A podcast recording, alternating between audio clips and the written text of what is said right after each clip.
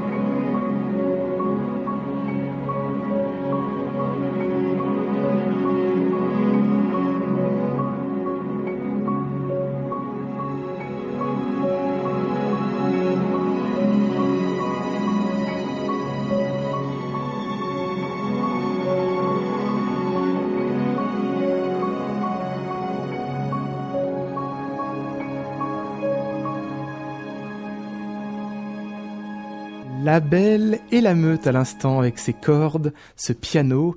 Amine Bouafa, rebonjour. Bonjour Benoît. Vous avez signé cette partition euh, délicate. Euh, à l'instant, euh, ce morceau, on l'entend dans quel moment du film? Alors on l'entend au moment où elle rejoint sans spoiler le film, elle rejoint un peu le, foyer des jeunes filles là où, où, elle, habite pour retrouver un refuge ou pour s'extirper de cette de cette de ce, de ce cohue, de cette de ce chaos qu'elle vit, de cette de cette terreur euh, qu'elle vit pendant toute cette nuit. Et donc elle essaie de, de retrouver un, un, un, endroit qui lui est euh, familier pour euh, pour se réfugier. Mhm. Alors dans cette musique, on sent une certaine douceur et en même temps une angoisse. Hein. Il y a les mhm. deux aspects de la partition.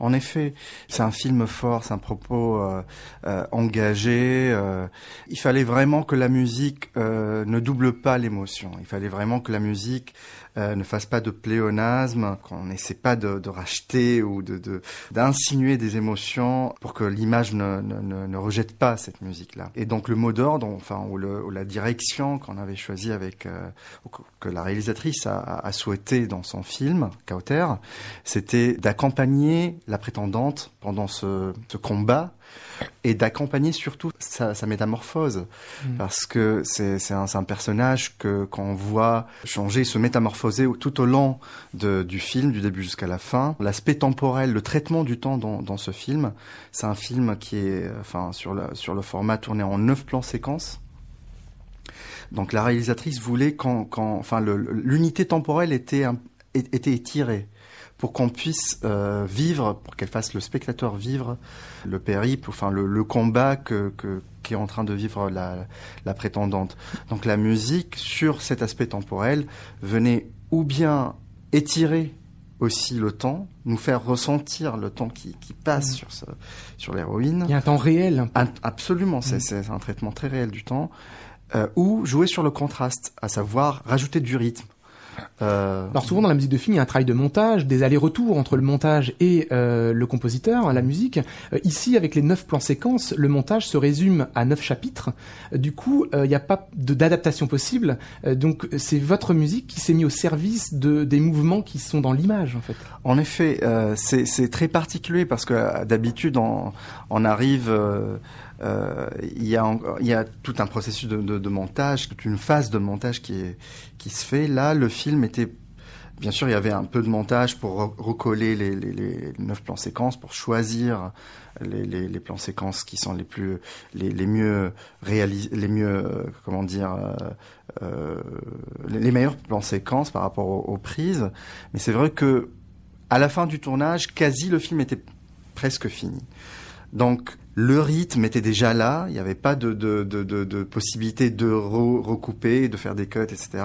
Donc la musique était là aussi pour aider à fluidifier toute cette, euh, tous les plans séquences, les, les, les jeux de caméra. Euh. et d'ailleurs, vous venez de dire quelque chose de très important qui est la musicalité inhérente à cette, à, au film. C'est vrai que la manière dont le film est fabriqué euh, cinématographiquement, il y a une certaine musicalité dans le tempo de la mise en scène, comment les, les, les, différents éléments étaient, enfin, et, des acteurs rentraient dans les cadres, mais surtout dans le mouvement de la caméra. Il y avait vraiment une certaine musicalité propre à, la manière euh, dont le film a été tourné.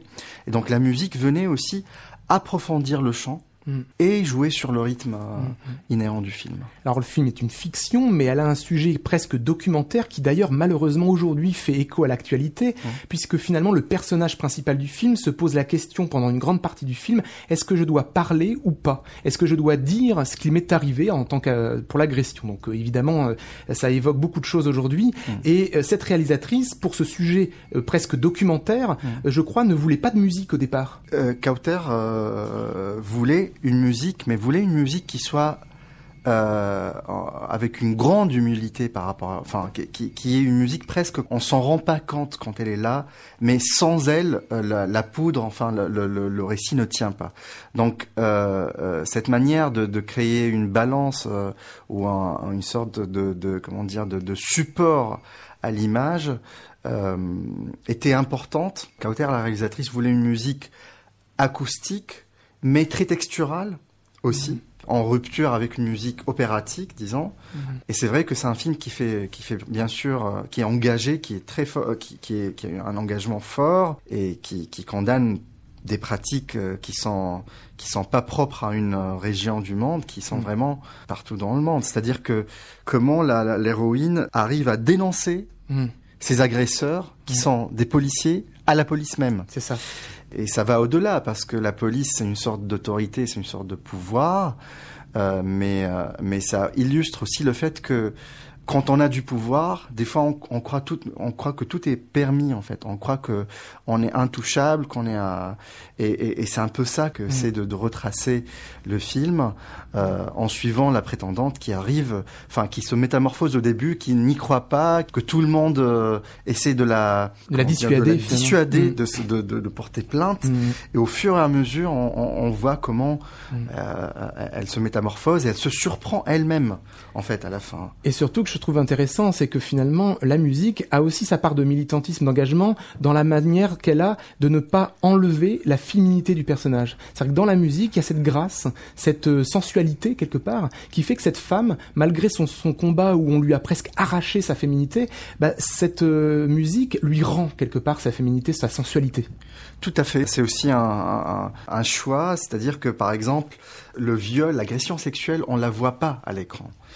Et en fait, on a choisi de, de la l'identifier, lui attribuer une identification sonore à travers l'instrument de la viole de gambe. La viole de gambe euh, joue la musique de, de ce viol. C'est pas une, euh, il n'y a pas d'agressivité. Mm. C'est vraiment toujours dans une dans une espèce de de, nuage, de douceur, de, nu mm. de nuages, d'ambiance, de, de, texture, d'espoir aussi des fois à la fin. Et ce film a un aspect thriller. Vous parliez tout à l'heure d'un rapport au temps dans ce film, et il y a une vraie course contre la montre quelque part, et cette course contre la montre, on l'entend dans ce morceau.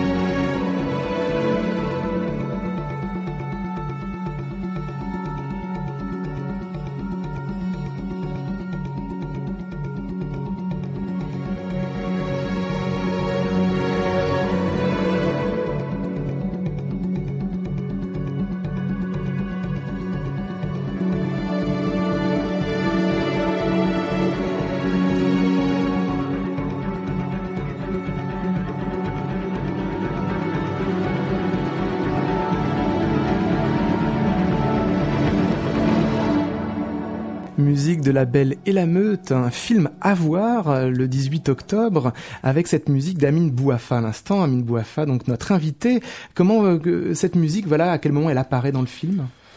Euh, toujours sans spoiler le film, alors elle apparaît au moment où la prétendante découvre euh, son téléphone dans la voiture des policiers qui, qui l'ont agressé. Et donc c'est euh, la seule pièce à conviction qu'on arrive à retrouver en fait. Mm. Euh, et ça arrive au moment où euh, l'héroïne commence à baisser un peu les bras, commence à se, se mettre en doute. et c'est en quelque sorte un, un, élément. Elle arrive à trouver un élément tangible mm. Pour donc dire bah, bah, oui oui voilà c'est ça s'est vraiment passé, et voilà la preuve en fait.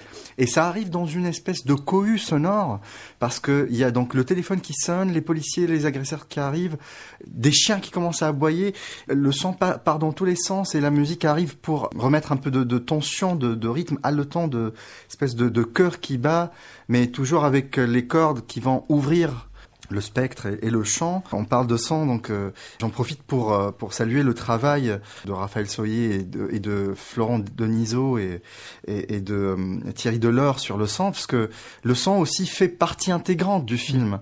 C'est-à-dire que là, on parle presque de bande sonore. La musique et le son s'imbriquent en fait euh, ensemble. Euh, des, fois, le son direct euh, disparaît pour que la musique remonte et la musique redisparaît pour que le son remonte. Mm-hmm. Et surtout dans une scène comme ça où il y avait beaucoup d'éléments sonores mm. et, la manière dont ça a été traité et incorporé. Et, je trouve que ça, ça, ça, ça remet, enfin, ça nous permet de vivre vraiment mm. Ce que la prétendante est en train de vivre. Et La Belle et la Meute était sélectionnée à Cannes à un certain regard. Mhm. Et il y a un nouveau prix euh, qui était remis euh, à partir de l'année dernière, donc mhm. de mai dernier à Cannes, qui est le prix de la meilleure création sonore. Et La mhm. Belle et la Meute a donc reçu le prix de la meilleure création sonore. Donc, et ce film est vraiment centré sur ce personnage. On ne quitte jamais ce, personnage de l'image. Donc finalement, le son est presque euh, une manière de reconstituer finalement l'environnement que l'on ne voit pas nécessairement. Tout à fait. C'est-à-dire que l'image parle à l'intellect, le son parle à l'émotion. Et la musique, bien sûr, euh, donc quand il s'agit d'émotion, euh, la musique est là aussi pour, pour porter, pour rajouter cette troisième dimension. Et ça, a été pensé, c'est, vraiment un travail de collaboration euh, à travers les maquettes, à travers les, les essais sonores qu'on a fait euh, euh, dès le départ avec, avec Kauter et que ça a été euh, intégré dans, dans, le montage son et pensé euh, de manière euh, collaborative, en fait. C'est-à-dire que le, que le son et la musique nous font revivre vraiment. C'est-à-dire que le, disons, le parti pris, c'était pas que qu'on puisse avoir une musique ou un son qui laisse le spectateur simple observateur, mais qui le prend vraiment dans, dans, dans, le cœur de, de, ce qui se passe et que qui soit vraiment euh, à l'intérieur en fait de... Et, et, ça rejoint aussi la manière dont le film est, est, est filmé, parce que mm. caméra très proche du personnage qui le suit, etc. Mm. Donc, euh... et c'est presque aussi une musique qui est dans sa tête, dans la tête du personnage. Tout à fait. Des fois, des, des, dans certaines dans certaines scènes, euh, c'est une musique quasi psychologique en fait, qui est qui est, qui est profonde au personnage, qui le, le, le, crée une sorte de, de bulle euh, je pense à certaines scènes où euh, surtout la, la le sang disparaît euh, petit à petit et la musique donc reprend le dessus et crée une sorte de bulle de, bulle psychologique par rapport au personnage.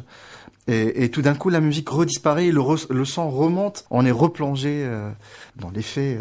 On dit, on l'a entendu dans les extraits de tout à l'heure, l'aspect thriller, l'aspect angoissant, mais il y a aussi donc l'aspect d'espoir que l'on peut entendre avec ce piano.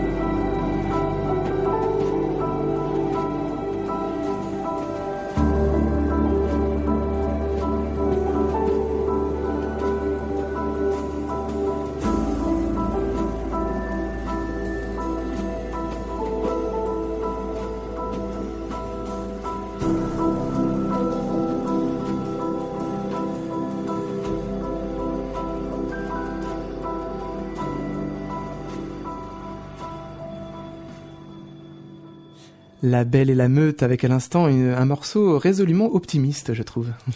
Oui, oui, parce que c'est une métamorphose et, à un certain moment, il y a, des, moments d'espoir. L'espoir est, personnalisé, disons, par des instruments qui sont un peu cristallins, euh, comme le cristal bâché, ou des, ou des cordes qui ont un jeu de timbre un peu, disons, euh, moderne, avec des, des techniques euh, empruntées à la musique euh, contemporaine, des guitares, mais vraiment des guitares préparées.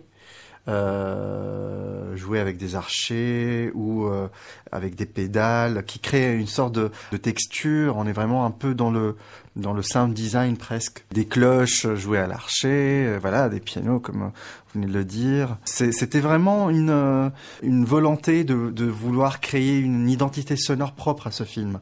C'est-à-dire que la réalisatrice voulait une, une musique dans, texturale euh, et, et, comme c'est un film vraiment euh, singulier, euh, pour moi c'était important de, de, de, au-delà de, se contenter de sons, disons, de, synthétiseurs uniquement qu'on peut un peu entendre dans d'autres projets. C'était important pour moi d'essayer de trouver une identité sonore propre au film, de trouver des textures uniques pour vraiment rentrer dans comment dire, rentrer plus dans, dans ce personnage euh, et, de, et de servir euh, mm. cette histoire. Merci Amine Bouafa d'être revenu nous parler de ce film La Belle et la Meute qui sera sans aucun doute un des films de l'année et une des partitions majeures de cette année 2017. Euh, je dis revenu parce que vous êtes déjà venu et j'invite les auditeurs à nous à réécouter en replay une autre émission qu'on avait faite ensemble puisque c'est une manière aussi de réécouter Timbuktu et le parcours d'Amine Bouafa qui donc arrive cette année avec La Belle et la Meute. Merci Merci Benoît.